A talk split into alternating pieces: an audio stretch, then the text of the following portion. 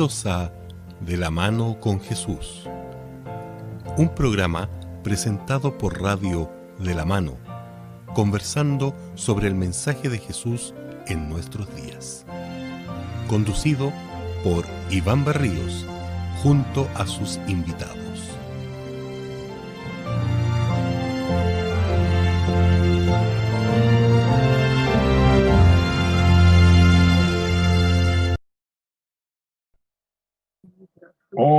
Hola. ¿Qué tal, muchachos? Todo bien, ¿y tú? ¿Cómo estás? Iván? Gracias al Señor, muy bien. Qué bueno. ¿Qué tal, Hugo? Hola, hola. Saludo a los dos ahí, que los veo. Gracias. Me escuchamos bien. No, ya, ya encontré el problema, ya, ya no soy yo el problema ahora, así que... es la máquina. Bien. no, pero está bien. Sí se siente fuerte y claro. Y sin eco. Bueno. Sin eco. Ya pues. ¿Cómo estamos con, cómo cómo han pasado estos días? Ya de más apertura de nuestra cuarentena, al parecer hay un paso que se da a la vez para volver a estar ya más libres de nuestro transitar en nuestra gran ciudad de Santiago gracias a Dios. El, Iván está con, más permiso que yo, por lo menos. Yo estoy acá en la Florida, así que acá todavía estamos en paso 2. Así que el fin de semana todavía tenemos eh, restricción. Y gracias, gracias al Señor, yo estoy más libre, pero he salido poco. O sea, hemos tenido todavía muchos detalles. Hoy día tuve que ir a tramitar unos programas con mi señora para operarse de la vista. Y bien, tranquilo, pero se, se ve poca gente, menos mal en la calle, o sea, salen lo, estrictamente necesario.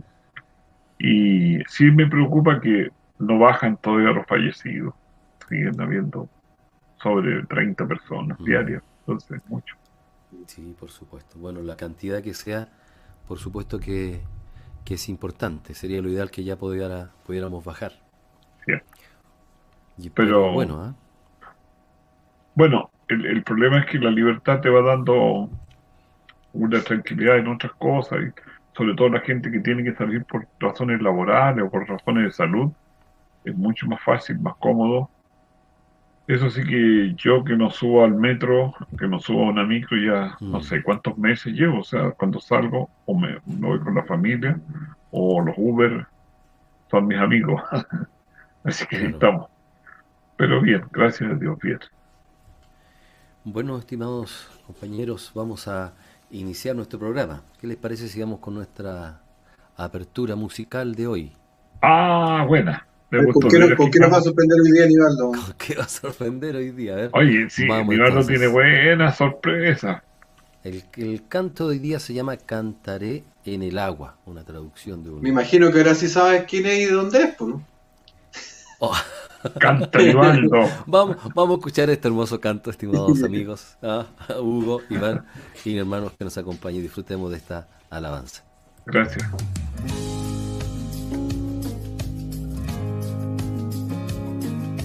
Caminaré en el agua, puestos que somos en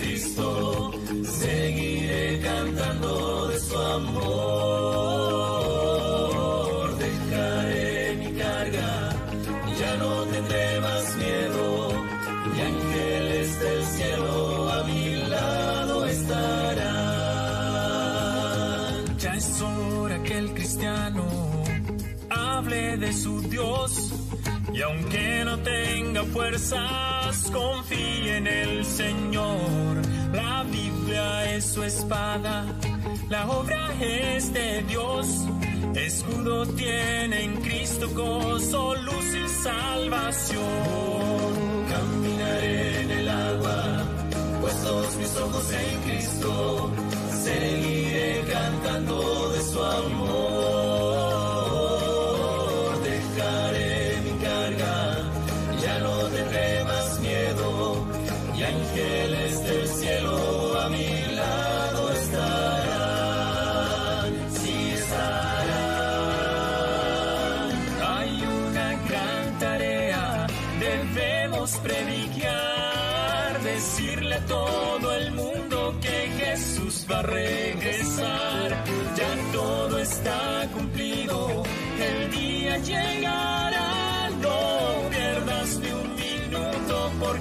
Tiempo ya no hay.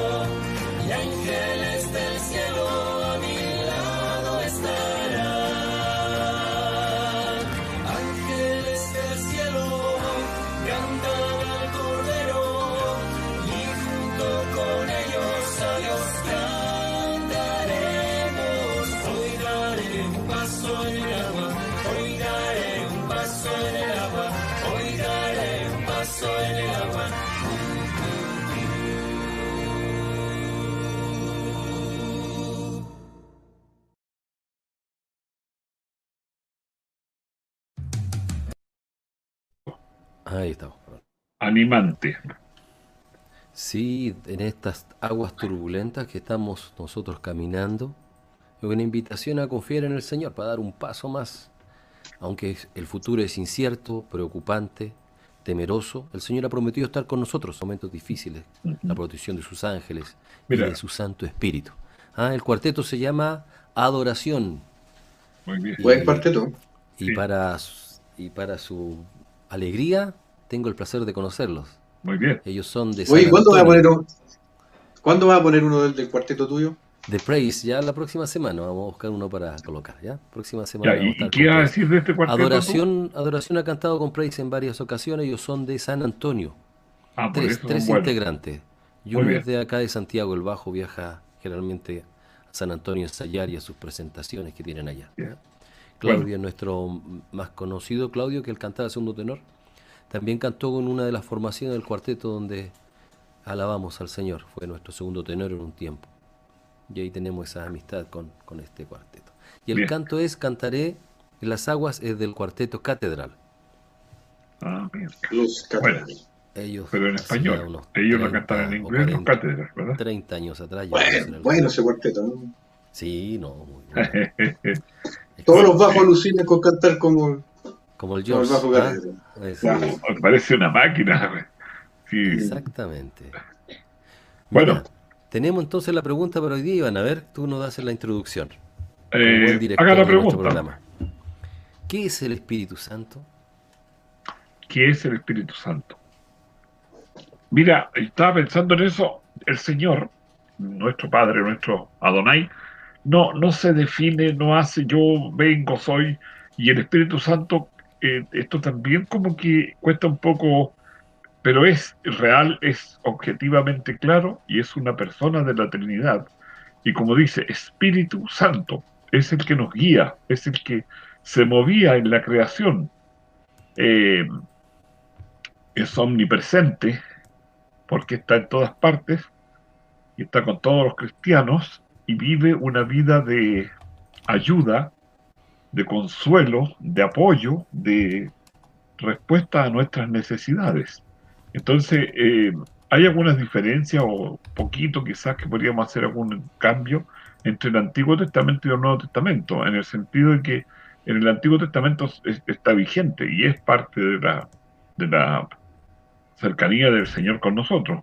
Pero en el Nuevo Testamento se ve, y yo creo que vamos a tener una parte importante ahí en el capítulo 2 de Hechos de los Apóstoles, donde se presenta el Espíritu Santo ya con la iglesia primitiva para poder avanzar rápidamente la predicación del Evangelio en ese periodo y con esas dificultades, con esas luchas, con esos problemas, con todo lo que había en esa época. Entonces el Espíritu Santo, nosotros no lo podemos describir físicamente, como decir Jesús que tenía el cabello largo, que usaba barba, porque el Espíritu Santo es un ser que está en la persona, que está en el ser humano, que está en la ayuda de nosotros, pero es algo diferente. Y yo no, no, me atrevo a dar alguna característica porque he escuchado, hemos escuchado, por ejemplo, cuando se presenta en el bautismo de Jesús como una paloma y el agua. Hay distintas oh. formas de poder decir, pero no es el Espíritu Santo. Son formas para que el hombre pueda acercarse al Espíritu Santo. No sé si hubo... 1.2, Génesis 1.2 mencionaste y lo podemos leer. Sí, claro. Veámoslo. La tierra era un caos total, las tinieblas cubrían el abismo y el Espíritu de Dios iba y venía sobre la superficie de las aguas. Desde el comienzo, este es el segundo texto de la Biblia, y ya se menciona el Espíritu de Dios, que es equivalente a lo que es el Espíritu Santo. O Espíritu de Jehová también se puede decir. Claro. Entonces, muy bien. El, nombre, quizás, bueno, en, Israel era importante el nombre, eh, era muy significativo los, los nombres, y más en el caso del Señor, pero las características podemos ir dando. No sé, el Hugo, yo creo que está preparando una batería de información ahí. Está calladito, todavía está meditando. Hay, hay mucho, hay mucho de, de, lo cual hablar del Espíritu Santo. Yo creo que primero ponerlo, ponerlo en contexto eh, que desde mi perspectiva, desde mi perspectiva, eh, Dios obviamente tiene, tiene una forma de expresarse, una forma de, de, estar con nosotros, desde, inclusive desde, el principio, desde el Génesis, tal como lo está poniendo Nivaldo ahí en el, versículo que está poniendo. Eh, pero siempre actúan los tres en conjunto. la diferencia es que a veces pareciese que uno toma, toma como el rol protagónico, pero no significa que los otros dos no estén funcionando, sino que sencillamente toman un rol más protagónico, como en el caso del Antiguo Testamento, donde vemos más casi al Padre, ¿ya? Tal como tú dijiste, la Adonai. Eh, después tenemos la obra importantísima. Mira, por ejemplo, el Antiguo Testamento, solamente para, para ejemplificar. Cuando hablamos en el Antiguo Testamento y hablamos del santuario terrenal, eh, ¿quién era el principal, entre comillas, eh, rol protagónico a primera vista? Era el que estaba en la chequiná, el que alumbraba en la chequiná en el lugar santísimo. Y ese era Dios Padre, ¿cierto? Pero nosotros, como hemos estudiado el santuario, sabemos que el, el rol principal de la obra del santuario representa a Jesús. Pero no se dice que es Jesús. ¿Cierto? Por lo tanto, está trabajando en, conjunto con el padre, pero es el padre el que toma una posición, un rol más relevante. Cuando Jesús viene a la tierra, obviamente es él el que toma el rol relevante y el Padre y el Espíritu Santo pasan a un segundo plano en términos de la presencia eh, o, del rol protagónico. Pero tal como lo hicimos el año pasado, por ejemplo, no el año antes pasado, sí, el año antes pasado cuando cuando estudiamos Hechos de los Apóstoles, ¿se acuerdan que estudiamos todo el libro, toda la temporada? Nos dimos cuenta ahí que en ese libro, en el Hecho de los Apóstoles, el que tiene el rol protagónico es el Espíritu Santo porque es el que dirige toda la obra. Sin embargo, también sabemos que Jesús está en el cielo ministrando en favor de nosotros. Apocalipsis dice que está preocupado de nosotros con el mensaje de las iglesias y, mostrándonos todo lo que va a ocurrir. Y obviamente el Padre también está preocupado de nosotros, sigue trabajando en, la labor que le corresponde. Eh, por lo tanto, e, e, es como un poquito injusto decir que, que, cada uno tiene, que cada uno trabaja solo en una etapa. Desde esa perspectiva tenemos que entender que hay funciones del Espíritu Santo y ahí eh, conversábamos antes de entrar al programa con Nivaldo que Juan capítulo 14, 15, 16 son la base fundamental de la labor y la misión del Espíritu Santo. Y, obviamente de esa perspectiva cada uno, si bien es cierto, son, eh, no podríamos decirle personas, pero sí tienen, tienen eh, características, ¿cierto? Que, que, hacen, que, nos hacen sentir que, son, que son individuales, que pueden pensar, que pueden sentir, que obviamente tienen presencia. Eh, pero, pero, pero además trabajan unidos, o sea, nunca uno va a contradecir lo que dice el otro, por ejemplo, o sea, están perfectamente unidos en, sentir. Correcto, sí, eso, eso es destacable, porque en el caso del bautismo, estoy que bautizando en nombre del Padre, del Hijo y del Espíritu Santo. Eh, sí, hay mucha relación de, una, un trabajo estrecho junto y perfectamente intencionado, o sea, no. ¿Perdón? Coordinado. Correcto. Ahí está. ¿Qué va a decir tú, Nivaldo? Estaba pensando en San Mateo 28, 19. Sí. La, nuestra, la gran comisión del Señor. Ya dice, dice aquí la palabra de Dios, por tanto, vayan y hagan discípulos a todas las naciones, bautizando en el nombre del Padre y del Hijo y del Espíritu Santo. Esto es lo que conocemos y llamamos nosotros en el mundo cristiano la Trinidad, que está compuesta por tres personas, tres personas, tres personalidades que son muy diferentes o tienen podrían tener sus cualidades propias, pero en sí mismos tienen las mismas cualidades divinas, porque las tres personas son Dios que conforman la divinidad o la deidad. Los judíos eran muy temerosos y en cuanto a su monoteísmo. Ellos se diferenciaban desde casi el nacimiento como nación, ¿verdad? Por la presencia de Jehová, único Dios. De todas las naciones vecinas, que la, por supuesto eran la mayoría politeísta, cuando pasaron esos siglos en Egipto, fueron rodeados de muchos dioses paganos, muchos, cientos los egipcios. Ustedes conocen la mitología egipcia. Y de ahí también ellos tuvieron que sobrevivir adorando a un solo Dios.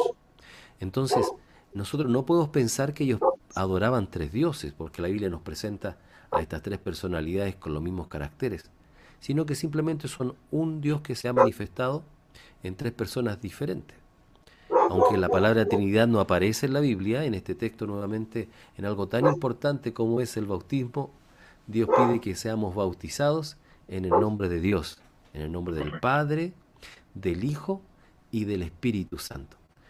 Quiero decir con esto que estas tres personas tienen las mismas cualidades.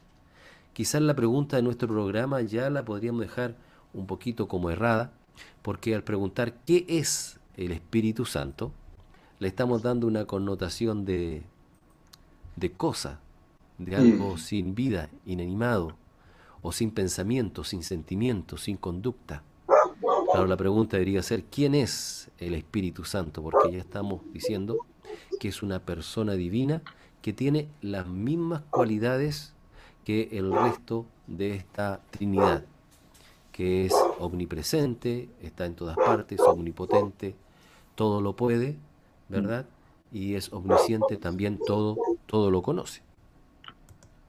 Mira, antes que Hugo intervenga, eh, habría que decir que sí, algunas, algunas iglesias, algunos grupos creen en esto que es una fuerza, creen que no existe, incluso nosotros no, no lo aceptan. Y tú ves que han habido corrientes que llegan acá a Chile diciendo, no, el Espíritu Santo no existe, no, no, no hay nada. Entonces, yo quiero pensar... La fuerza activa de Dios. Claro, como, como dices tú, una, una energía, una potencia, no. No, nosotros tenemos que decir que por lo menos lo que hemos descubierto en toda la Biblia es que son tres personas, hay una sola intención, un solo propósito, y que Israel tenía ese concepto muy claro, muy, muy fuerte, en que Adonai no era o sea, hay una, una fuerte claridad en, en ellos y nunca han tenido en duda esa, esa Trinidad, pero esa unidad, esa, ese propósito que hemos, hemos ido concluyendo. Por lo tanto, a lo mejor sí puede que estuviera errada la pregunta, no tuviera todo, pero no es nuestra deducción o nuestra conclusión de llegar a la Biblia con, con una separación o con una diferencia o con un... son en propósitos, son en todo es una sola eh, identidad. Lo que decía Hugo se nota en el sentido de que en el Antiguo Testamento en el, o en el santuario está la presencia de la Trinidad, porque está hablando en, la chequina, que era la, luz, está Jesús allí llevándolos y está el Espíritu Santo, que es el que va conduciendo y trabajando con ellos. En la parte activa, digamos. ¿Sabes qué? Yo quería, me, me introduje aquí porque partimos rápido. Yo no sé si hay algunas personas que nos están observando, que están participando, y antes que Hugo vuelva a tomar otra, otra línea, otro estudio, otro texto, podríamos ver si hay algunas personas ya conectadas o los podríamos saludar. A ver, veamos, partamos por Nivaldo. ¿Hay alguien, Nivaldo, en tu, eh, sí, ya hemos saludado, o sea, ya hemos mostrado algunos en saludo en pantallas, pero lo vamos a, ver. Hay una señora, Susana Díaz Canales, que manda un abrazo fuerte, dulce y fraterno para todos. La señora Susana vive en Puente Alto. A su hermanito menor. te, quiere tu hermana. Te quiere. Ah, me quiere que alguien, de verdad, muestre su amor así hacia mí, como mi hermana. Se agradece, ¿ya? Y tenemos también de Eugenia Cifuentes. Ya. También ya nos, saluda, nos presenta una, bendecida semana para todos. Gracias. También está Delia, quien saludamos. Eh, cordialmente también nos hace llegar sus saludos Delia, un gusto tenerte nuevamente con nosotros. Gracias por tu compañía. Y tenemos también Juan Díaz, mire, también otro... Juanito. Eh, de la Florida. De la Florida. Un cordial saludo y muchas bendiciones, hermanos queridos. Especial a mi querido Nivaldo. Tengo dos hermanos. Falta Jorge nomás, porque no sé por qué no está conectado. ya, vamos, ya lo vamos a traer. Lo, lo, vamos a invitar, ¿ya? Ya. Creo que esos eran los saludos que tenemos hasta ahora. ¿Y tú tienes alguno diferente ahí en, el, en tu línea? No, no, eh, que es Delia y Kenita, que ah, ya, ya, Claro, los otros están en, Facebook. Seguimos entonces con el tema y gracias por el, mm. por el tiempo que dedican y que nos animan, es que nos estén escuchando y que sea útil nuestra conversación para ser más cristianos, para ser más cerca de Dios y que nos anime que nos dé fuerza, que nos dé valor, que el Espíritu Santo está trabajando en nosotros, en cada uno, de forma personal. Así es. Me, gusta, el antes quizás de entrar un poquito a hablar de las características, Hugo, el, la presencia de la Trinidad en el bautismo de Jesús. ¿Cierto? Es interesante ver eso. A ver si podemos, porque ahí está Jesús quien, quien, quien se bautiza, ¿cierto?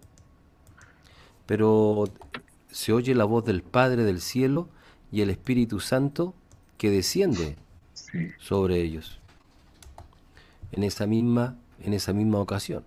Lo estoy buscando aquí el texto para. Ahí podemos darnos cuenta también de, del amor y la unidad que ellos tienen, porque recuerda que, no sé si tienes el versículo ahí, eh, pero el Padre dice: eh, Este es mi Hijo amado, en el cual tengo complacencia.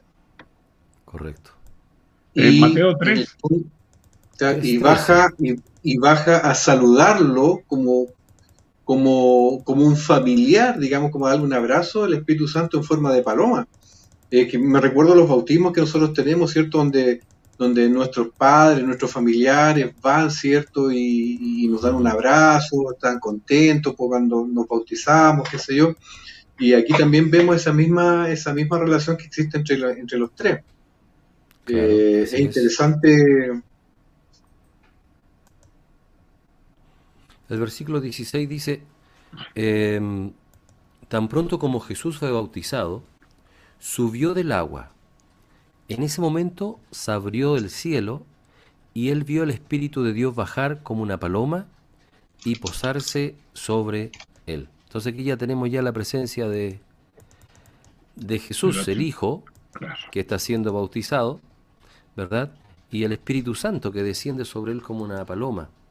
Y una voz del cielo, dice el versículo siguiente, dice, decía, este es mi Hijo amado, estoy muy complacido en él, dice la versión, nueva versión internacional, la traducción de la Biblia.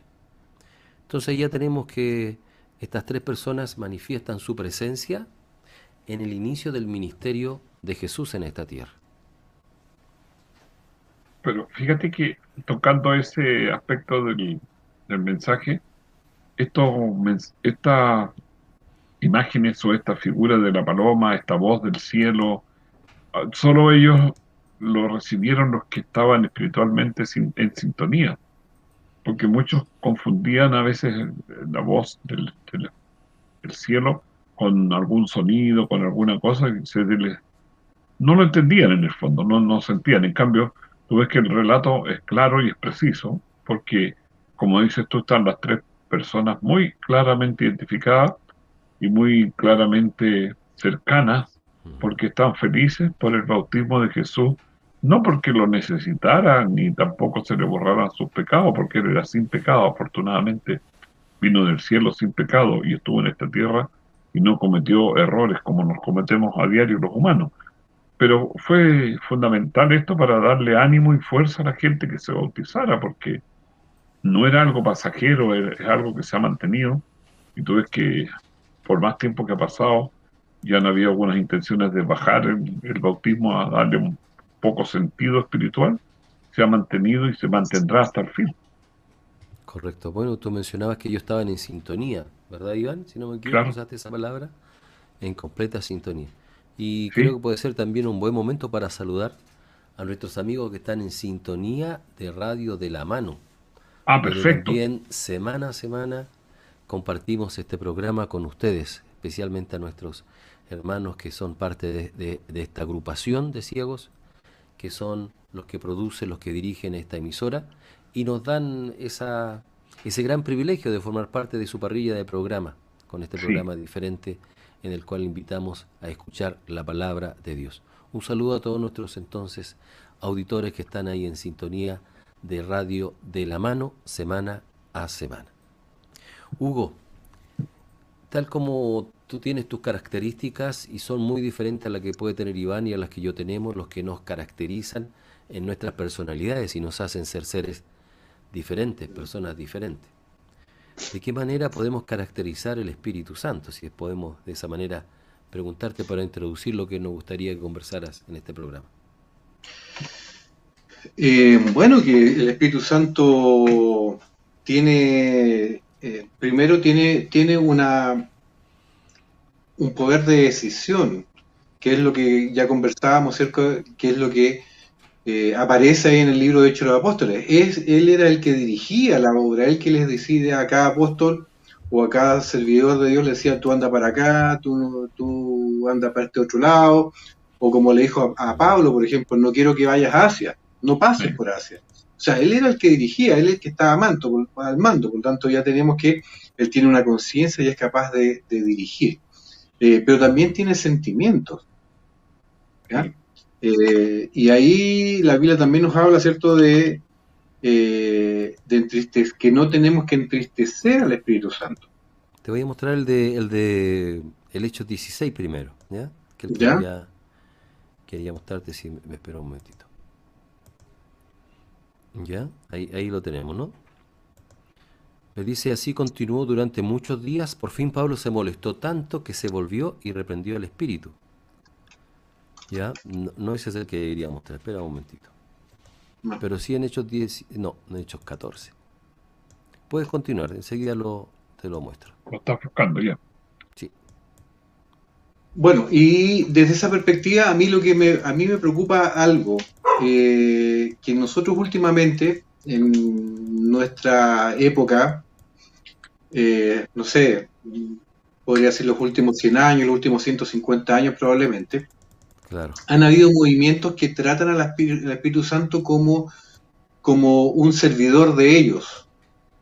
Y sobre todo, yo te diría, los últimos 30 o 40 años hay, algunos, hay algunas personas que incluso le dan órdenes al Espíritu Santo, como si el Espíritu Santo eh, fuera, fuera un instrumento de ellos y no al revés, como, la, como se presenta en la Biblia.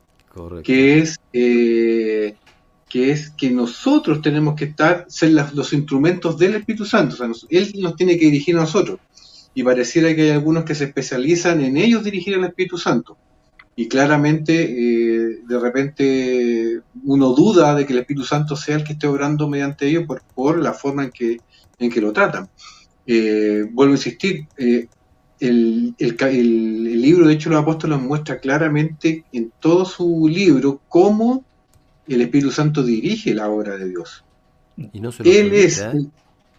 En Hechos 16.7 dice, pero el Espíritu de Jesús no se los permitió. dirigía, aunque tomaban decisiones, el Espíritu Santo de alguna manera dirigía la obra del evangelismo en sus comienzos de la iglesia. Quisiera tomarlo de Hugo y retomarlo y quizás el enemigo tomó esta parte y nos ha hecho creer que sí lo que son ellos, o sea, con su título, con su autoridad terrenal, se creen superiores y como dice Hugo, maneja o dicen, ellos mandan el Espíritu Santo. Pero no, no son, no es el Espíritu Santo, son los malos espíritus que obedecen a estos falsos maestros, falsos profetas y, y hacen manifestaciones. Yo la otra vez, no porque estuviera aburrido, sino que me llamó la atención y venían aquí a Chile para unos 10 años o más, porque estaba trabajando todavía, unas personas carismáticas y estuvieron en el estadio, ¿cómo se llama este estadio que está ahí en el Cabo Policán? Que no sé cómo se llama ahora porque ha tenido distintos nombres y época, pero supuestamente una persona movía sus branos, sus dedos y lo hacía caer del segundo piso de la galería a la platea a la gente. Y no les pasaba supuestamente nada.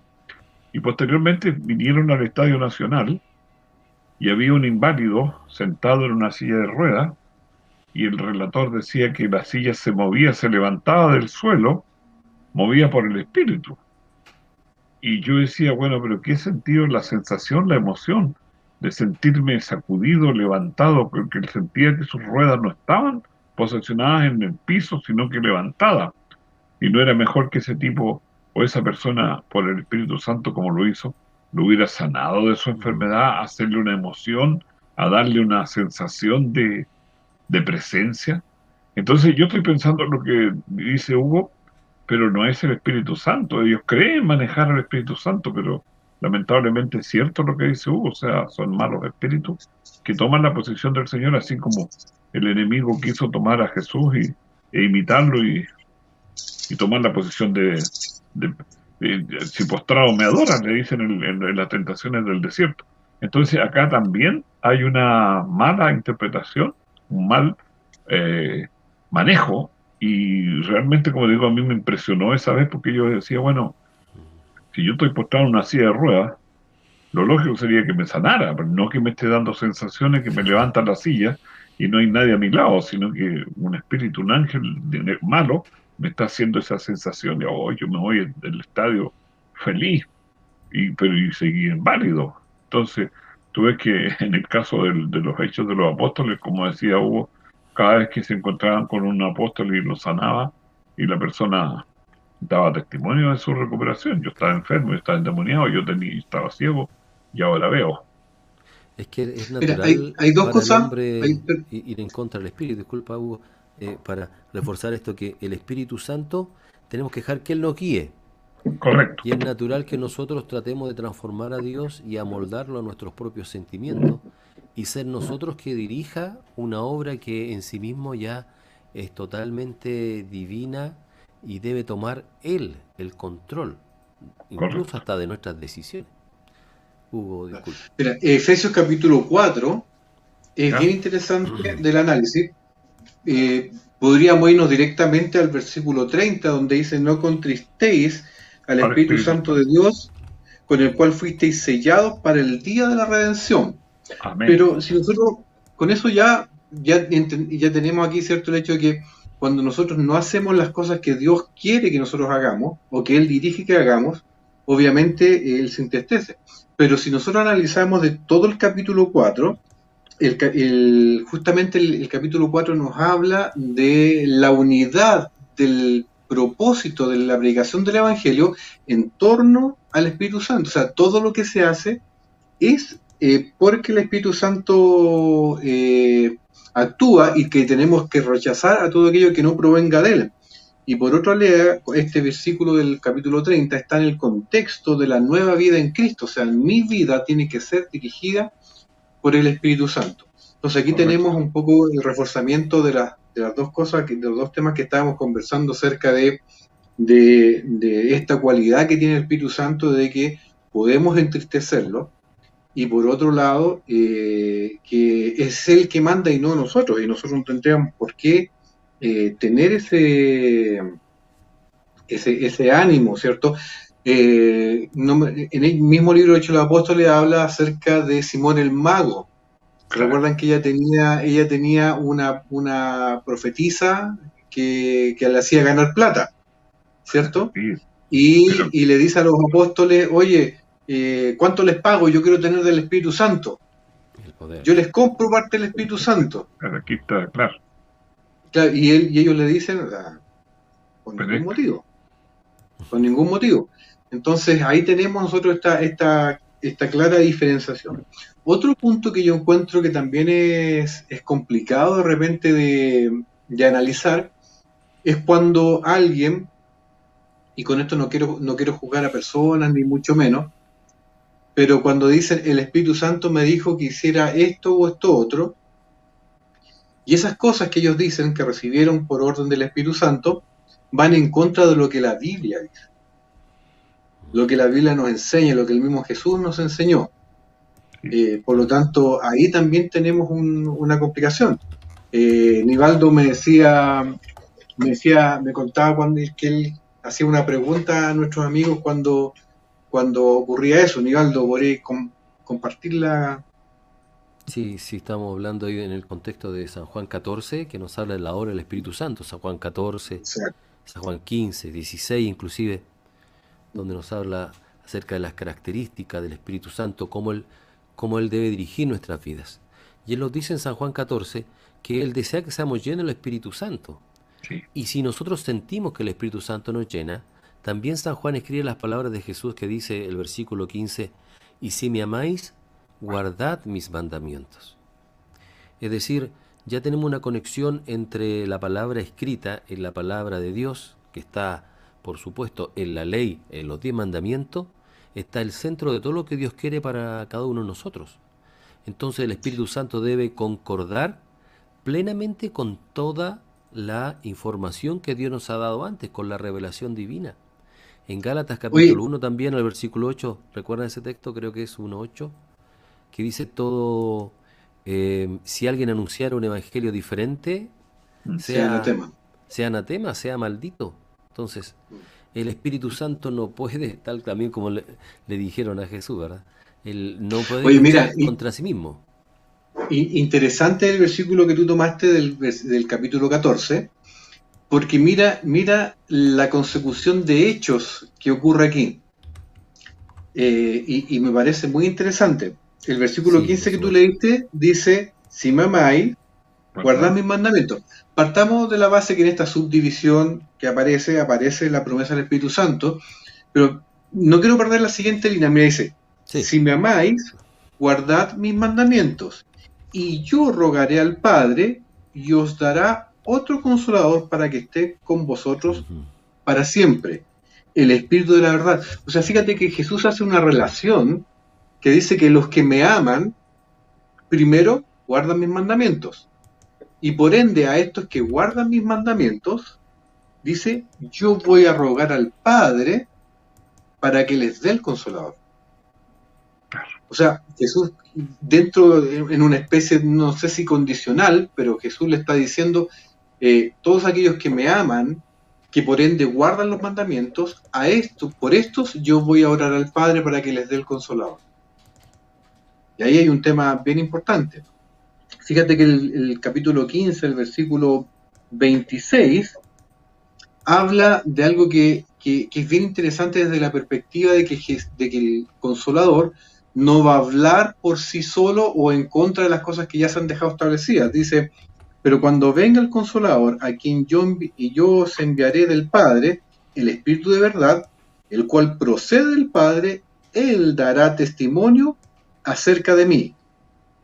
Y si vamos al capítulo 16, el versículo 13, también dice algo muy similar. Dice, pero cuando venga, quiero aclarar un poquito, antes del versículo 13 está hablando de cuáles son las funciones del Espíritu Santo. Y ahí están los, versículos donde dice, y él convencerá de, de, pecado, de justicia y de juicio. ¿ya? Pero después dice, versículo 13, pero cuando venga el Espíritu de verdad, él os guiará a toda verdad. Y aquí viene lo interesante, dice, porque no hablará por su propia cuenta, sino que hablará todo cuanto oiga y os hará saber lo que habrá de venir. Él me glorificará porque tomará de lo mío y os lo hará saber. Y todo lo que tiene el Padre es mío. Por eso dije que tomará de lo mío y os lo hará saber. O sea, vale decir que finalmente el Espíritu Santo y la función del Espíritu Santo, ¿cuál es? es hablar acerca del Padre y de Jesucristo. Por lo tanto, no puede contradecir, no va a contradecir nada de lo que el Padre haya dicho, ni menos de lo que Jesús haya dicho. Por eso que de repente nosotros tenemos que tener cuidado cuando escuchamos o pretendemos creer que el Espíritu Santo nos está diciendo algo distinto. Voy a hablar una, una ¿cómo se llama? Algo burdo. Pero, por ejemplo, que diga el Espíritu Santo, me dijo que yo podía matar ahora o que yo podía robar. Eso no podría provenir del Espíritu Santo, dado que Jesús le limita las funciones, podríamos llamarlo de esta manera, eh, y dice que él va a hablar todo lo que el Padre ha dicho y todo lo que Jesús ha dicho, así como Jesús ha tomado lo que el Padre ha dicho y él lo ha dicho. Mira, con respecto a eso, en realidad no hay contradicción en la Biblia y lo interesante o lo, claro es que el Espíritu Santo no va a ir en nuestra línea. Pero yo quería recordar una cosa más, que el Señor respeta el, principio que le dio al ser humano, la libertad, y Él nos invita, nos llama, nos busca, nos pide, pero no nos obliga. Ves que el Señor dice, estoy de la puerta y te llamo. O sea, yo quiero, eh, quiero vivir contigo, quiero estar contigo, quiero hacer eh, que tu vida sea próspera, que prosperes en todo. Pero el Señor, el Espíritu Santo, el Padre, el Hijo y el Espíritu Santo trabajan, pero no me obligan, me invitan, me lo que decían ustedes ahí en el caso de los hechos de los apóstoles, que le dicen a Pablo, no vayas para allá, o anda a esta otra ciudad, ayúdanos acá. Pero estaba la decisión de ellos, en el caso de Pablo, en el caso de Felipe, de poder disponerse para seguir la instrucción del Señor, en este caso por medio del Espíritu Santo. Pero siempre va a respetar mi decisión. Lamentablemente a veces nosotros, pese al, al llamado, pese a la búsqueda que hace el Espíritu Santo, nosotros nos cuesta escuchar, nos cuesta aceptar.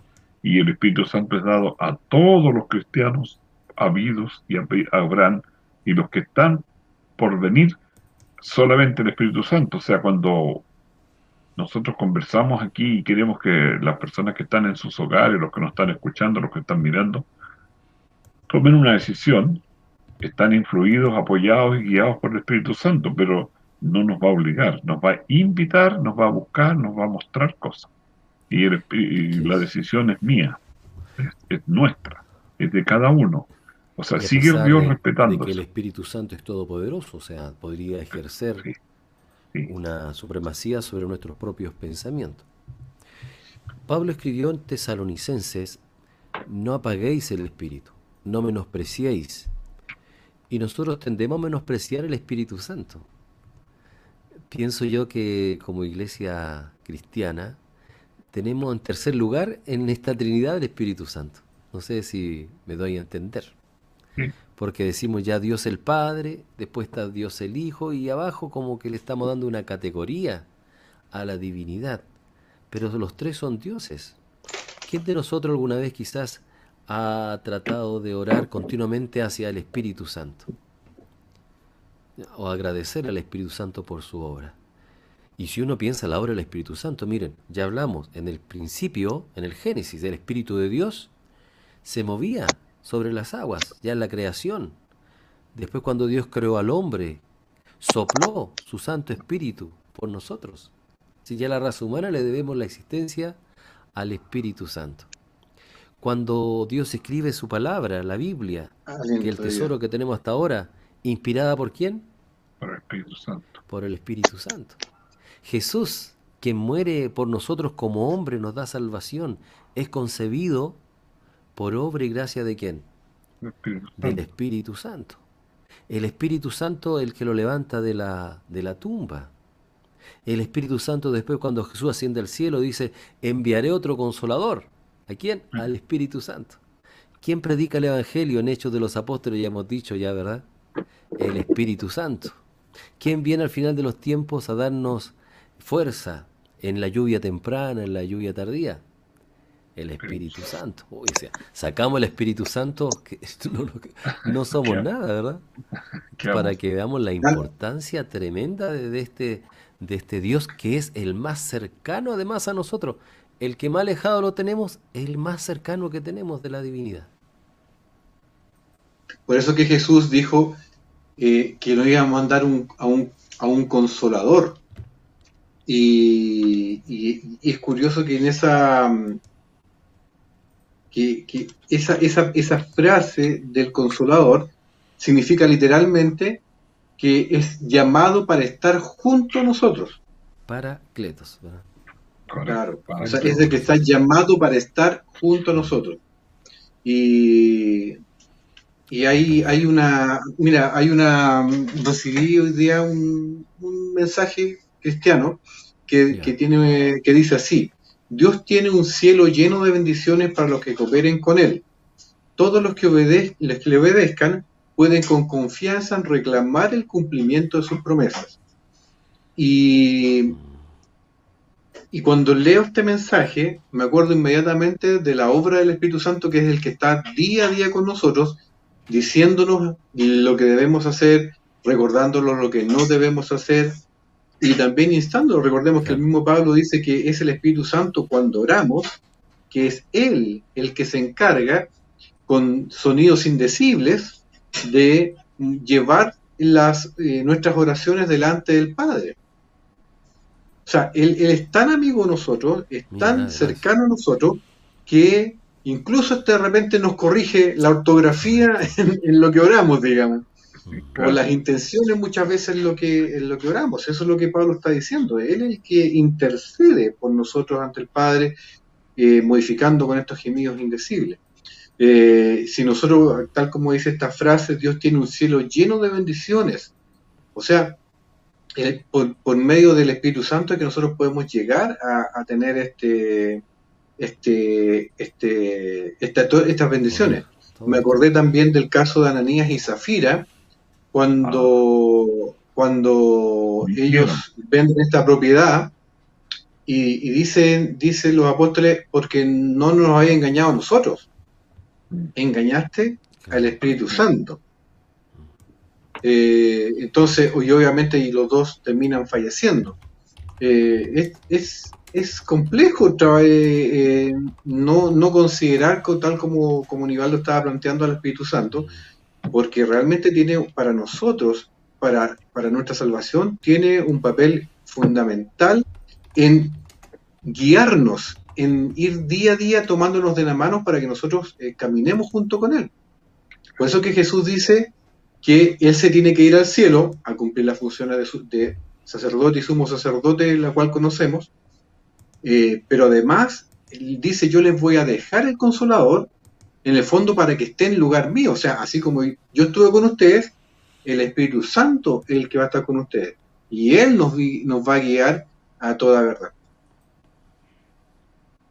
Bueno, ahí está la, la función y la claridad para nosotros, porque, como te digo, como dices tú, Él nos va a guiar, nos va a guiar a toda verdad y nos va a aclarar y nos va a enseñar y nos va a mostrar Y, no, solo eso, también nos va a recordar, mira, el capítulo 14, el versículo 26 dice, más el consolador, el Espíritu Santo, a quien el Padre enviará en mi nombre, Él os enseñará todas las cosas y dice, y además os hará recordar todo lo que yo les he dicho. O sea, por ejemplo, ahora, las cosas que nosotros mismos estamos conversando ahora, estos textos que nos acordamos, es el Espíritu Santo que nos está diciendo, oye, este texto, oye, este texto. Sí, correcto, sí. Incluso Así es, pues, eh, dice el Señor que cuando nosotros vayamos a los tribunales, para como vamos a ir a, testificar de Dios, el Espíritu Santo nos va a hacer recordar y decir y mostrar lo que nos toque responder, porque nosotros no, con los nervios y con toda la preocupación allí, a lo mejor se nos olvida todo, pero el Señor va a estar ahí en presencia por medio del Espíritu Santo para darnos la fuerza, el ánimo para responder. Pues yo me imagino que nosotros vemos a Pablo en distintas etapas y en distintos momentos que le toca dar testimonio frente a los tribunales. Y cómo respondía, ¿no? En, la lucidez que tenía para recordar.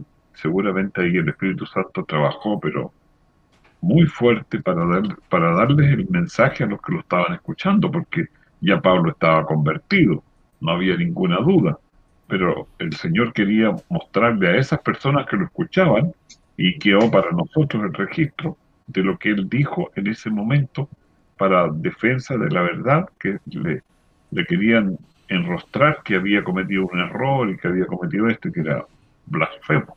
Entonces, el, Espíritu Santo sí trabaja y va a trabajar a, medida, como decía adelante Nivaldo, parece, o, no sé quién fue que dijo, que al fin del tiempo, ¿verdad? Cuando después de los hechos de los apóstoles, y se nos promete al final del tiempo la lluvia tardía, que es una, un derramamiento del Espíritu Santo no para vanidad, sino para predicar el Evangelio, para mostrar a aquellas personas que aún no están convertidas, no están convencidas, el poder de Dios por medio de su palabra, por medio de sus ejemplos, para que otros puedan encontrar el camino. Pero ¿quién? El Espíritu Santo, usando a personas que son igual que los que van a ser convertidos, corrigiéndoles, enseñándoles, ayudándoles y dándoles fuerza para que tomen decisiones, para que avancen, para que crezcan, para que vivan y también puedan ser un testimonio para otros que vienen atrás. Y esta cadena no se corta, sigue y sigue. Así es. Nivaldo es profesor. Y, me imagino que. Pues Iván fue. Ah, de verdad, que son los dos profesores. Ah, Yo soy el único que no soy profesor. bueno, pero hay, hay, algo que este versículo dice que es muy interesante y que Iván lo estaba también lo estaba recordando ahora al citar a eh, esta ocasión de Pablo. Él decía: eh, el Espíritu Santo le, hizo recordar a, Pablo todas las cosas. Eh, pero si yo no he estudiado para una prueba, Nivaldo Iván, ¿podré responder las preguntas? Muy difícil. No, ¿Cierto? Y, acá lo que pasa también es lo mismo. O sea, si yo soy cristiano y yo quiero que el Espíritu Santo me guíe, eh, probablemente Él no va a poder hacerme recordar, porque lo que es el versículo 26 del capítulo 14, el que es, primero nos va a enseñar, pero para enseñarnos tengo que sentarme con Él, tengo que sentarme con Él a, aprender. Si yo no me he sentado con Él, la otra parte del versículo dice que si se me olvida, ¿el qué va a hacer? Me va a hacer recordar.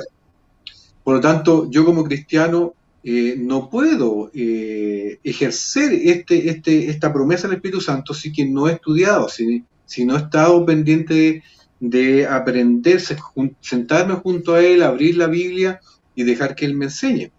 Eh, por lo tanto, significa que también tengo que tener una relación con la escritura para que el Espíritu Santo, primero, me lo explique y segundo, cuando lleguen a esos momentos como lo que tú hablabas de Pablo, eh, me lo pueda hacer recordar para poder decirlo, porque si no, bueno, los, tres hemos predicado, los tres hemos dado estudios bíblicos, los tres nos gusta esta área y nosotros sabemos perfectamente que de repente nosotros preparamos sermones y tenemos una estructura del sermón, pero en el momento de estar en el púlpito, se produce el gran milagro, que es lo que yo siempre digo de los predicadores, porque hay cosas que uno dice en el púlpito, delante del púlpito, que no estaban consideradas en el momento cuando uno eh, preparación. Prepara, prepara el sermón, ¿cierto? claro. Y, por otro, y en ese instante uno se acuerda de esas cosas y las dice. No es que se acuerde, el Espíritu Santo está diciendo, oye, necesito que digas esto. Sí. Y, y otras cosas que uno las tenía y a veces hasta subrayadas, no van. Uno no las dice. Y porque el Espíritu Santo también dice, no, esto no. Eh, por lo tanto, ahí también uno, uno puede ver esto, y eso pasa, ¿cierto? Cuando uno da estudios bíblicos también, muchas veces de repente se nos vienen a la mente ciertos versículos, ciertas experiencias bíblicas, y ahí es donde uno, uno, uno aprende que el Espíritu Santo dirige eh, todas esas cosas. Nivaldo, te quiero pedir que antes que terminemos, de todas maneras, sí, eh, hay un pedido de Delia. ¿Ya? Hay un pedido de Delia para que la consideremos ¿Te parece? En, oración. Vamos a terminar con esa oración, entonces comencemos quizás despidiéndonos. Ahí cuando, cuando vayamos con una oración, claro, y ahí incluimos, quizá Hugo te voy a pedir que a ti que, que puedas orar, ¿ya? Como conclusión podríamos, no sé, Iván, ante esa gran necesidad que tenemos y ante la gran bendición del Espíritu Santo, ¿qué tenemos que hacer porque para recibirlo? Bueno. Porque a pesar de nuestros pecados, a pesar de nuestra condición, tal como hemos mencionado, a veces sentimos el Espíritu Santo. O sea, el amor de Dios es tan grande que siendo nosotros pecadores, nos da el don, tal como el Hijo dice que, que si un hijo le pide, ¿verdad?, pescado, una serpiente, al contrario, quiere llenarnos de bendiciones. Y Dios está dispuesto a dar el Espíritu a quienes se lo pidan. Condiciones, Iván, quizás para concluir bueno, esto en ese sentido, lo que nos está invitando el Señor es, como yo decía adelante, la libertad que nos da, que justamente nos consagremos. Y consagrarse significa, Señor, aquí está mi vida, ponlo, la pongo a tu servicio, ¿qué puedo hacer? Mm. Pero para eso hay que dejar tiempos, momentos del día, y ojalá momentos solos, eh, dice entrado y cerrada la puerta, ora a tu Padre que, está, que te va a ver, que te va a escuchar. Entonces ahí yo le puedo contar mis penas, contar mi dolor, y si mi pena es muy grande y yo derramo lágrimas, solo la va a ver el Señor. Pueden ser lágrimas de alegría, incluso por saber una buena noticia, saber que un, familiar aceptó al Señor. Pero si son por porque yo no puedo superar ciertas cosas, tengo que decírsela. El Señor las sabe, por cierto, no hay ninguna duda. Pero que yo le diga, Señor, he pecado, Señor, estoy mal o estoy sin fe, pídale al Señor, demándele. Y ahí estudie la Biblia, estudie la Biblia, lea, ore y reclámele al Señor las promesas, porque el Señor está dispuesto a darnos Él dice que sabe cuántos cabellos, sabe que si un pajarillo va a morir, él, la conoce. ¿Cómo no va a saber de nosotros, que somos sus seres queridos, amados, por los cuales dio su vida? Entonces, la invitación, el pedido, el ruego, es el mismo ejemplo del Señor Jesús. Cuando vino el momento de la crucifixión, Él se fue a orar y dice que derramaba gotas de sangre, o sea, la transpiración y el esfuerzo que hacía su cuerpo, y Él no quería morir. Si puedes, pase de mí esta copa. Entonces, ¿qué podemos hacer? Hacer, imitar a Jesús. Él se fue al, al huerto de los olivos a orar. Nosotros no tenemos quizá un huerto, yo vivo en un piso 16, pero puedo orar en una pieza, en un lugar tranquilo, y pedirle al Señor y rogarle, y yo me estoy levantando a orar, y me estoy, antes de dormir, estoy orando. Y le doy gracias porque tengo el deseo, la intención, espero después de un tiempo salir fortalecidos, salir animados, y también los que nos escuchan, los que nos ven, tómense de la mano de Jesús, tómense de ese esfuerzo prométanle al Señor y cúmplanle y Él les va a dar lo que necesitan, lo que buscan, lo que esperan. Ahí está la promesa del Señor. ¿Perdón? Gracias, ahí está la promesa del Señor. Gracias, Iván. Me despido también invitando a nuestros amigos, a los que nos han escuchado en las redes sociales. No olviden también dejar su apreciado me gusta, su like, suscribirse a nuestros canales y sobre todo cada día la presencia, por supuesto, de nuestra radio de la mano, ¿ya? cada día. Que el Señor les bendiga. Hugo, entonces usted nos despide en, oración, incluyendo el pedido, de, Muy bien, oremos entonces.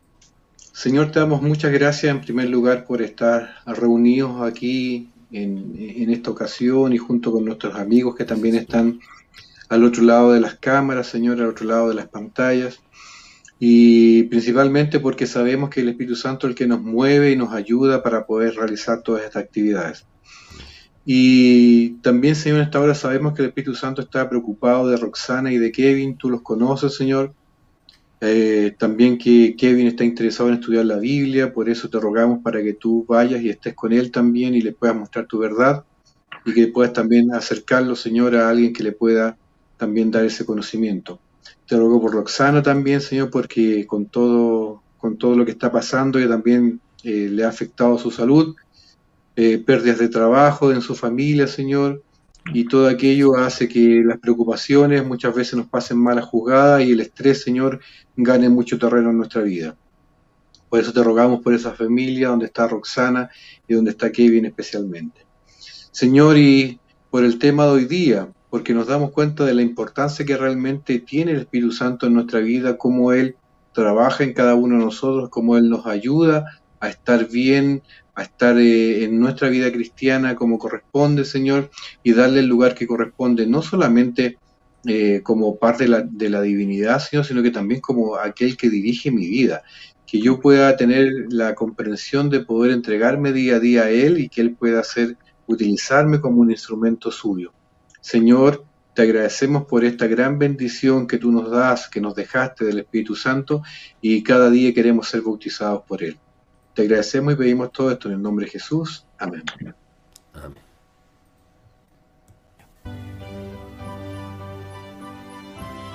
Hemos llegado al final de nuestra conversación.